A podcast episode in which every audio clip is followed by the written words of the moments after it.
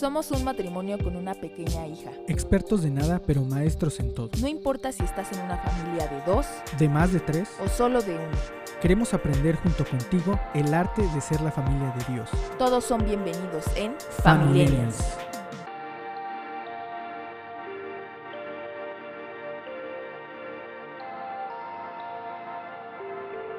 Hola, ¿cómo están todos? Sean bienvenidos a este nuevo episodio de este maravilloso podcast que ya salió en Forbes. Sí, En Forbes. como bien lo pudieron ver.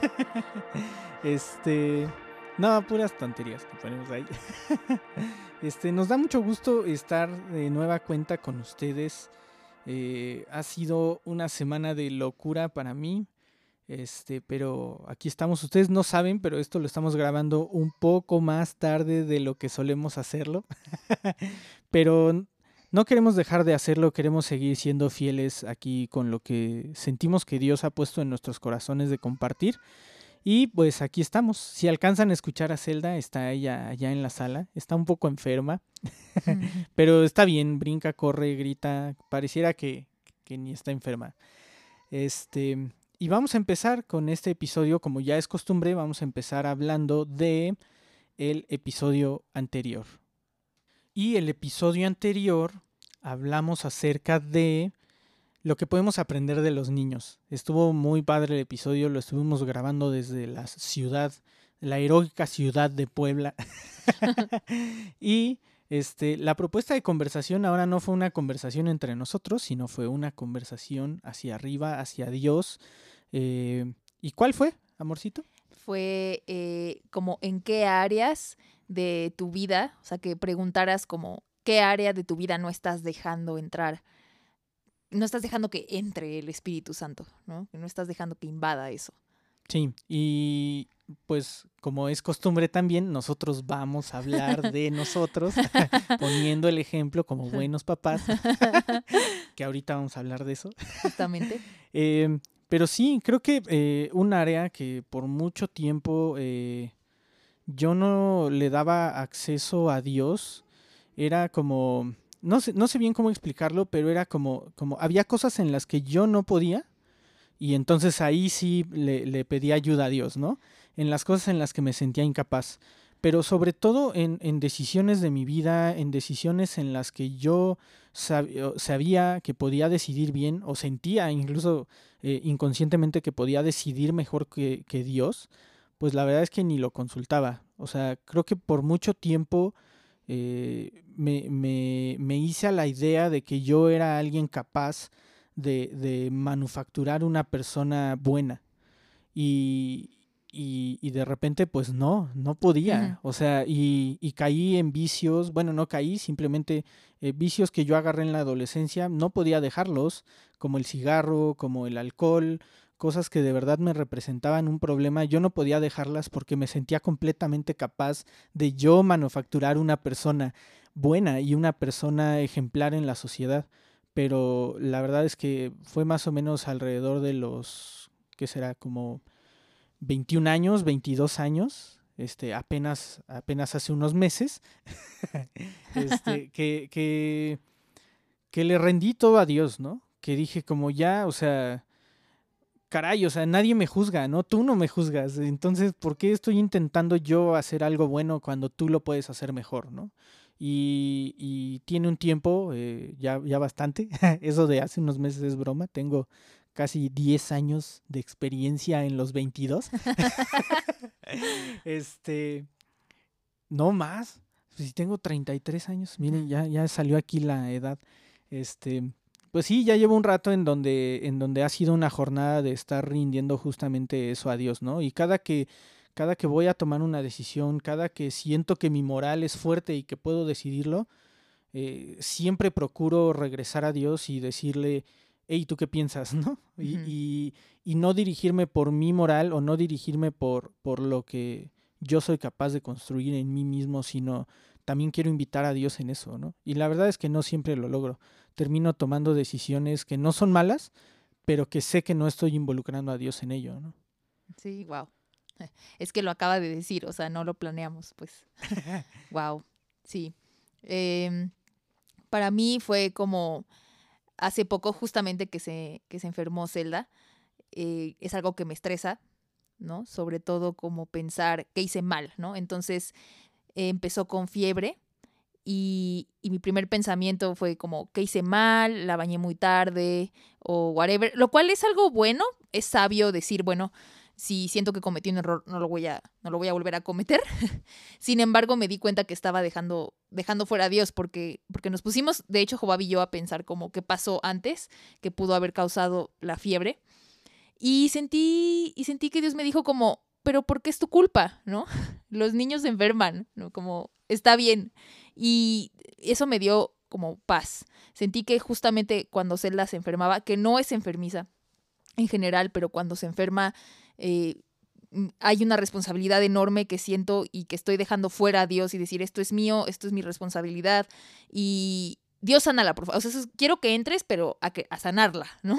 Y no como a todo el proceso de, de sentirme mal o sentirme culpable, sino sentí mucha paz, a diferencia de otras veces, de, bueno, se enfermó, ¿no? No pasa nada, yo igual te acompaño, ¿no? Yo igual voy contigo al doctor, oramos por ella y fuimos al doctor también. Y, y eso, no les digo que, que, ah, sí, estoy perfecta. O sea, creo que me afecta y siento que constantemente eh, Dios me enseña como, ella ni siquiera está sufriendo, porque tú estás sufriendo, ella no está sufriendo, claramente sigue haciendo travesuras y, porque, porque está bien, ¿no? Pero tiene mocos y se los está comiendo todo el tiempo, pero está muy feliz y quiere lo de siempre, quiere su paleta de hielo, quiere su leche, quiere todo eso que yo digo como, no, pues no está tan... Ah, quiere abrir el refrigerador cada no sé cuánto tiempo para ver qué le voy a dar de comer.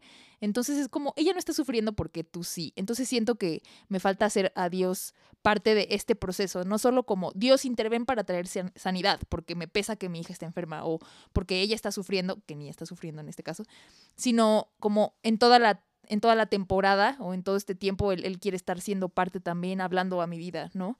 Y me sigue amando igual, aunque ella se enferme, aunque yo no lo sienta igual, pero sé que él sí.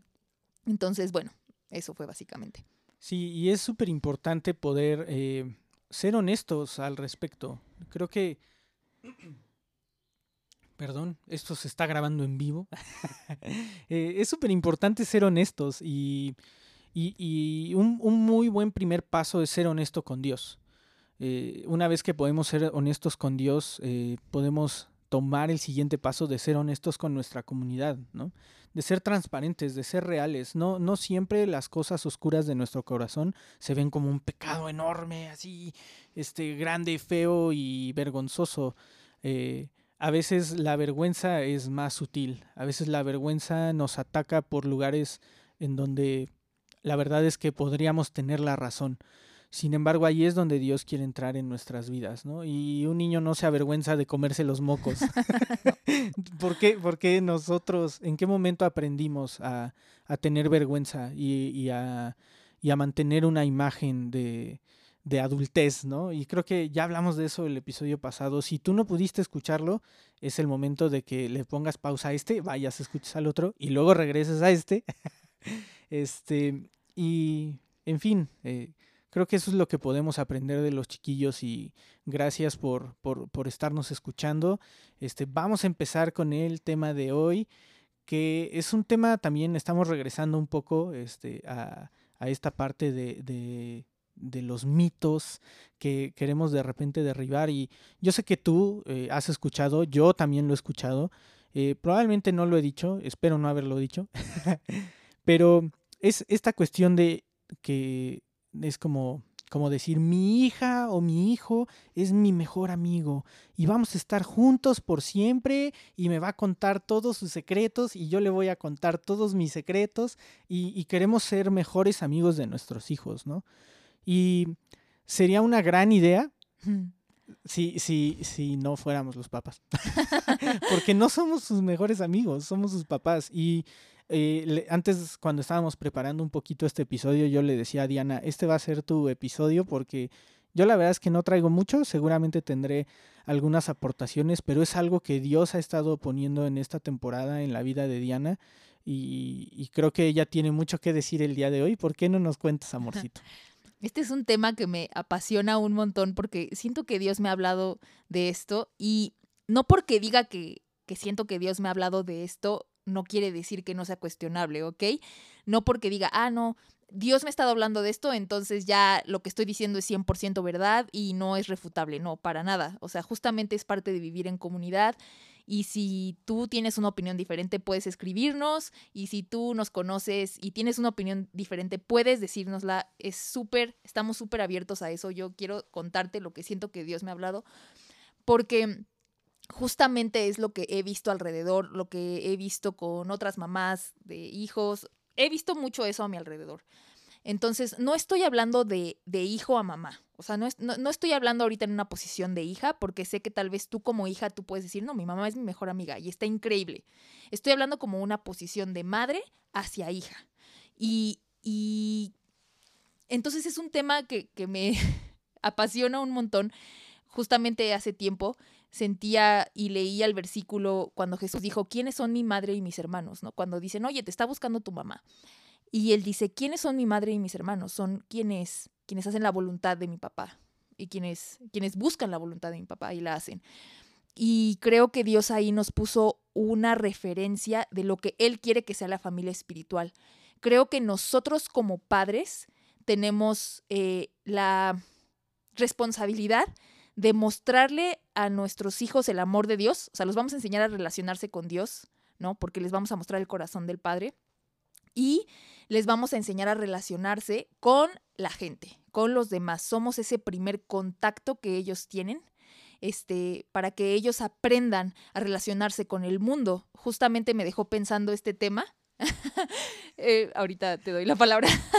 Me dejó pensando este tema porque unos buenos amigos nuestros, ella es maestra en, en una primaria y dice que le entregaron a un niño de foster care y de como un no es como un orfanato, es como no sé cómo traducir foster como padres sustitutos, programas de padres sustitutos. Ese niño creció encerrado en un closet por los primeros años de su vida.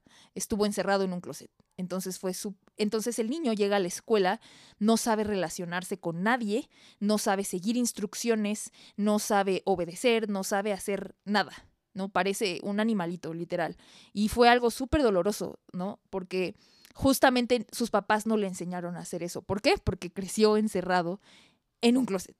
Y justamente nuestra labor como papás es enseñarle a nuestros hijos a, relacionarse con el mundo también. A veces eh, me pareciera que, que, estamos buscando exclusividad como papás, ¿no? Tú eres mi mejor amigo por siempre, mi compañera de vida, nadie te merece, ¿no? Y, y no creo, creo que viene de, creo que viene de un corazón bueno como de te amo, sin embargo, eres algo mucho más importante que, un mejor amigo, eres, eres, su papá, eres su mamá, y tú le estás enseñando a partir de todo ese amor.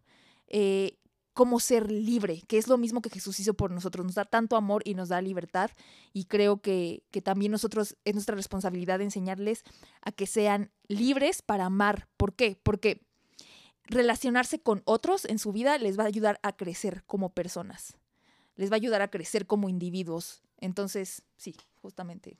Sí, y ya, ya otras veces lo, lo, hemos dicho, ¿no? No estamos para nada en contra de las figuras paternas o las figuras maternas dentro de la iglesia o la comunidad. Sin embargo, em, y a lo mejor es una frase muy fuerte, pero creo que la paternidad y la maternidad está sobrevalorada en un sentido, ¿no? Em, porque muchas veces creemos que nosotros como padres o como madres eh, somos encargados y responsables de enseñarlo todo. Es decir, todo lo que yo te tenga que enseñar es todo lo que tú vas a aprender por cierto tiempo. Y, y la verdad es que no es cierto. Creo que si Dios ha decidido plantarnos como personas que tenemos una necesidad de comunidades por algo. Y es porque nosotros como padres y madres no podemos enseñar todo. Simplemente, o sea, no, no es que no podamos porque sea, o sea, no es una falta de capacidad, es una falta de tiempo, es una falta de espacio, porque somos finitos. Y entonces, imaginen, imagínenlo así. ¿Cómo se vería que, que, que nosotros, no sé, vamos a hablar de exportaciones e importaciones? Ahorita estamos estrenando equipo de sonido, entonces estaba muy anuente a, a esta importación que hice. Imagínense que solo hubiera una manera de, de, importar, que solo hubiera un despacho aduanal. Sería un cuello de botella, ¿Me explico? Y entonces todo lo que podemos recibir de un mundo tan grande sería muy limitado y, sería muy tardado recibir algo. Entonces imagínense que, que, el reino de los cielos es algo tan vasto, imagínense reducir eso a un solo canal, a un solo medio de obtener esa información. Sería tardado y sería muy limitado. Y creo que Dios generó la comunidad como un montón de canales que, tocan el cielo a través de los cuales podemos obtener información, podemos obtener revelación. Entonces, asumir que como padres somos el único canal de revelación y de información para nuestros hijos es, es algo muy fuerte. Eh, los estamos limitando. Sí, el papel que tenemos como padres y madres es importantísimo por lo que decía Diana. Nosotros les enseñamos a relacionarse con Dios y con el mundo. Sin embargo, el objetivo de que se relacionen con Dios y con el mundo no es para que se note lo increíbles que somos, mm. sino es para que eh, nuestros hijos y nuestras hijas puedan ver lo increíbles que son los demás y lo increíble que es Dios, y puedan obtener no solamente de la fuente, sino de esas fuentes que están a su alrededor. Sí, claro, definitivamente somos un estándar para ellos. Somos un estándar, como que su primer filtro, y, como nosotros eh, les enseñemos, es como ellos van a ir y van a relacionarse con otros padres y madres, madres espirituales y otras personas de quienes van a recibir lo que necesitan. Nosotros no vivimos muchas vidas, solo vivimos una. Nosotros no tenemos todas las victorias de este planeta, ¿no? Habrá y, y tu hijo o tu hija necesita diferentes temporadas de su vida necesita gente que los ayude a avanzar a sus siguientes temporadas, a que se sean derramadas sobre de ellos las victorias. Y nosotros no somos esa única fuente, como dice Job, hay un montón de personas y nosotros les vamos a poner ese estándar de amor y de libertad para que ellos se sientan libres y capaces de decir, ah, así ama un padre, así ama una madre, ¿no? Que creo que es lo que Jesús justamente nos quiere recalcar. Sean una familia, tienen una familia, como que el vínculo de sangre es muy importante, pero siento que Jesús quiere que, sea tan fuerte ese vínculo como, como con tu familia espiritual. Eso es lo que siento. No estoy minimizando la familia de sangre para nada. Al contrario, justamente es un estándar para cómo te vas a relacionar con el mundo exterior. Sí, y regresando un, poquito a, una de las cosas que, que comentó Diana, que tal vez ella no se da cuenta del punch que tiene esto. Pero creo que una, una de las labores, por así decirlo, de los padres y de las madres es jalar, apoyar, provocar, asistir a los hijos a que vayan a su siguiente temporada. Es decir, ejemplo y súper burdo, eh, Zelda, eh, nosotros la apoyamos, nosotros la asistimos, casi casi que la obligamos a que duerma en su recámara, ¿no? Entonces, fuimos los encargados de de hacerla que pasara de una temporada en donde dormía en nuestra recámara en su cuna a que ahora duerma sola en su recámara. Nosotros fuimos quienes eh, dispusimos del ambiente y de los recursos para que ella pudiera lograr ese cambio de temporada. Y así pasa en nuestras vidas.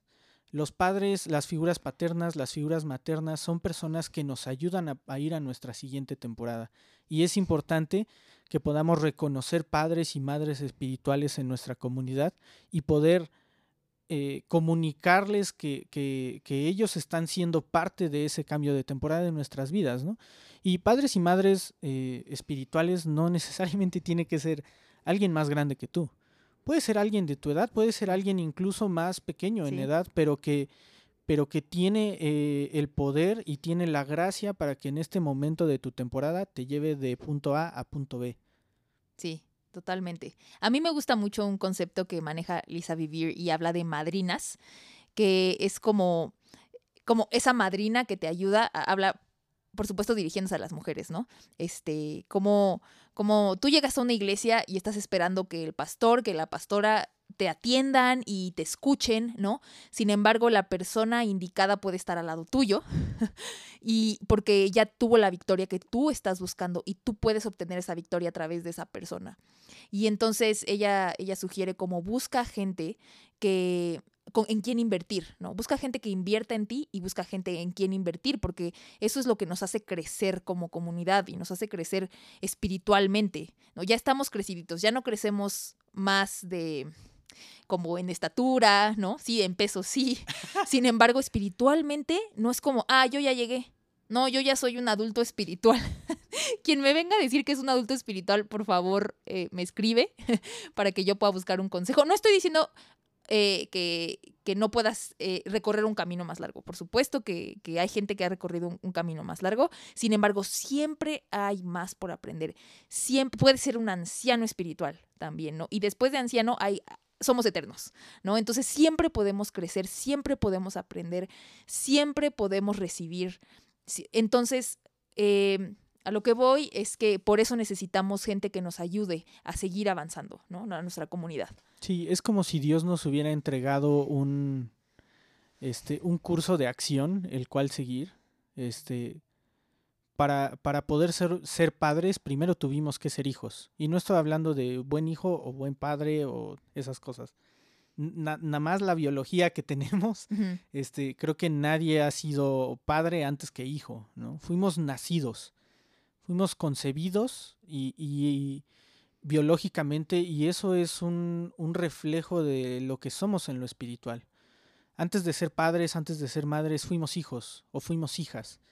Y recordar que aunque somos padres y somos madres y tenemos responsabilidades de, de jalar a nuestros hijos o a nuestras hijas o a, o a otras personas, jalarlos a su siguiente temporada, siempre recordar que primeramente fuimos hijos y que para, para poder relacionarnos con Dios de, de, una manera saludable y de una manera en que nosotros podamos seguir siendo enseñables y podamos seguir creciendo y podamos seguir teniendo revelación, la manera en la que nos relacionamos con Dios es como hijos.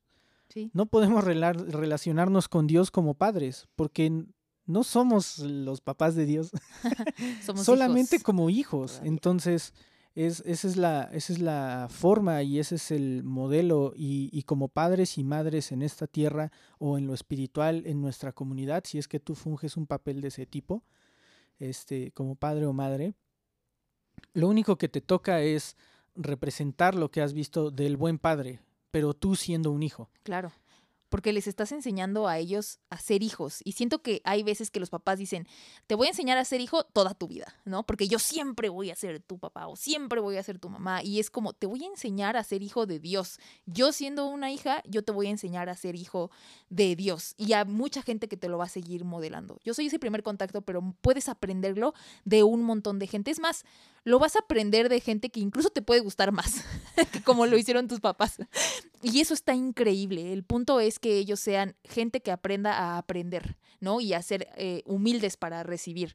No, siem no, siempre dirigirlos hacia nosotros. Y aprende de mí, porque yo siempre voy a ser tu mamá. O sea, ese, ese, ese dicho no, no me encanta porque es verdad, o sea, eso, eso es verdad, siempre vas a ser mamá o siempre vas a ser papá si tienes hijos. Sin embargo, eso no significa, como les decía anteriormente, exclusividad. Eso no significa exclusividad, significa que creo que, que podemos, y just regresando a lo que decía Jesús, ¿no? ¿Quiénes son mi padre y mis quiénes son mi madre y mis hermanos, ¿no? Aprende de todos. Sí, y eh, para darle continuidad a esto, sé que tienes eh, una última cosa en tus notas. Este, ¿quisieras ir a, ir a eso? Sí, eh, quería decir que eh, gracias a Dios por la sanidad interior, todos nuestros errores, ellos van a tener la oportunidad de sanar también. Y hay una frase que me gusta mucho que dice Yanis, la pastora de la iglesia donde vamos, dice, a veces no necesitas sanidad interior, necesitas un café con una amiga, ¿no? Como poder hablar, poder procesar. Y me encanta eso, y, y, me encanta pensar que tal vez esa amiga no va a ser mi hija, porque mi hija tal vez no sea capaz de escuchar cosas que no tiene que escuchar de mi vida. No porque sean ocultas para ella, pero ella no tiene por qué ser parte de ese proceso porque es mi hija.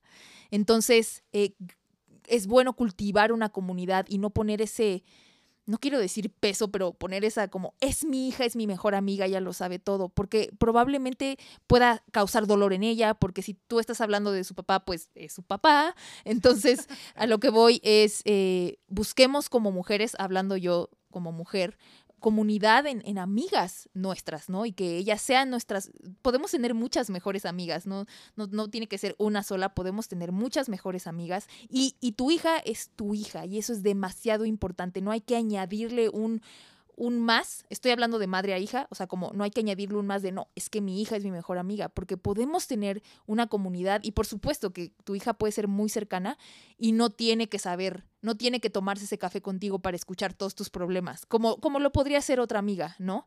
Este, que es totalmente ajena a la situación o otra amiga que puede ver desde otra perspectiva porque es tu amiga, no es tu hija. Sí. Sí, claro, como decir mi hija o mi hijo es mi mejor amiga o mi amigo es, es como casi casi decir que el hecho de que sea tu hijo o tu hija no es suficiente. Aparte tienen que ser mejores amigos, ¿no? Y no. Eh, también es importante que, que podamos abrazar el concepto de hijos y de hijas y decir es mi hija o decir es mi hijo y eso es suficiente. Esa es una relación suficiente para, para poder relacionarte y para poder ser de bendición para ellos. Y creo que no podríamos cerrar este podcast, eh, este episodio, perdón, eh, hablando de los padres y, diciendo que, que, somos hijos sin, sin referir esto hacia, hacia que somos hijos, ¿no? Entonces, eh, no está muy bien platicado esto, esto está saliendo también al momento, pero creo que la propuesta de conversación va relacionada a que eres hijo.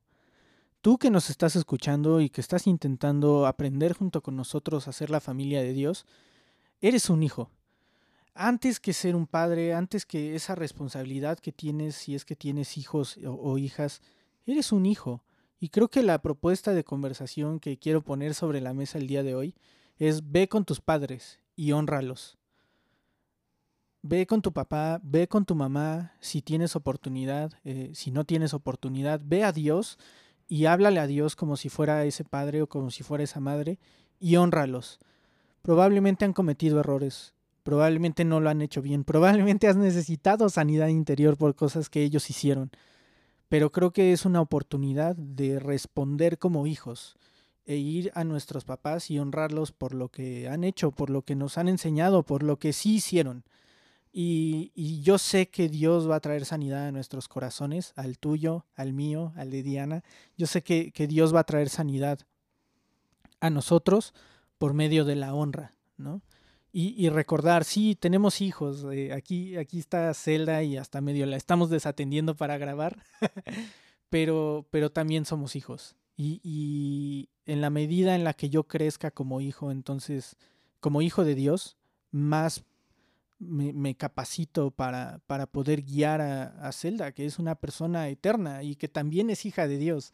Eh, eso es lo que le estamos enseñando. Todo lo demás, eh, ¿no? Dice la, Biblia que, que, los guiemos desde niños para que cuando sean grandes no se aparten del camino de Dios. Y también dice la Biblia en, en Salmos que en la multitud de consejeros está la sabiduría. Entonces, no, no esperes ser el, el consejero exclusivo de tus hijos o de tus hijas. Eh, mejor encárgate de ser un buen hijo y un buen hijo honra a sus padres. Y creo que ese, e, esa es la propuesta de conversación.